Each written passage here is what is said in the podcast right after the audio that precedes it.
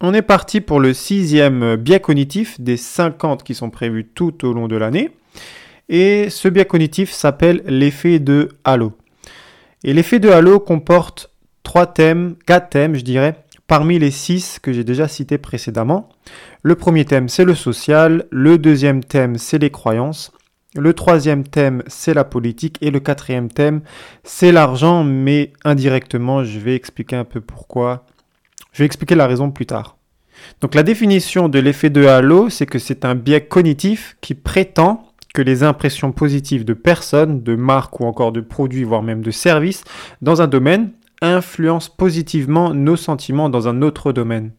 Par exemple, ce biais cognitif est très répandu, sur l'apparence physique, c'est-à-dire que une personne considérée comme attrayante sur une photo, par exemple, ben, on aura tendance à mieux la noter sur d'autres traits positifs, sans forcément la connaître. Je vais aussi prendre un autre exemple avec les marques.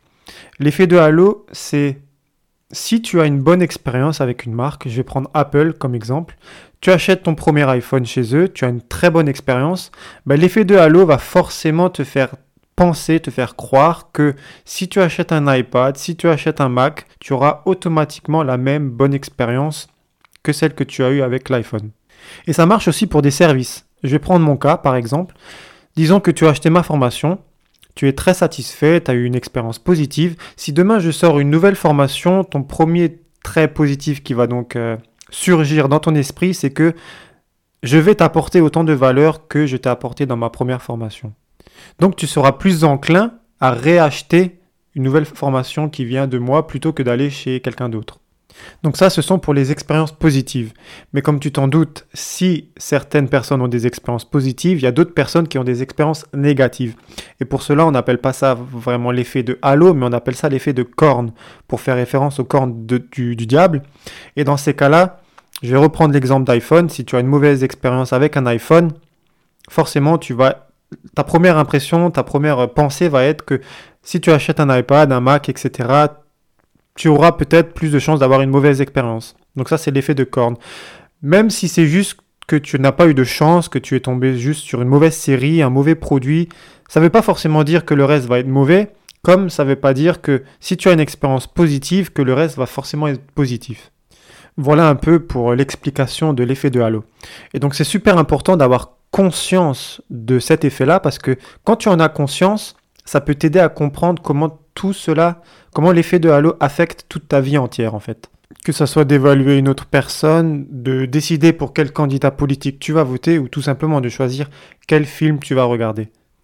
Et donc pour minimiser au maximum l'influence de ce biais, tu peux avoir plus différentes techniques, mais je vais t'en donner une précisément, c'est tu peux ralentir le processus du raisonnement, c'est-à-dire que si tu es conscient de l'effet de halo, tu peux atténuer cet effet en, essayant de créer plusieurs impressions sur les gens, sur les produits, sur les services, sur les marques quand tu y fais face pour la première fois.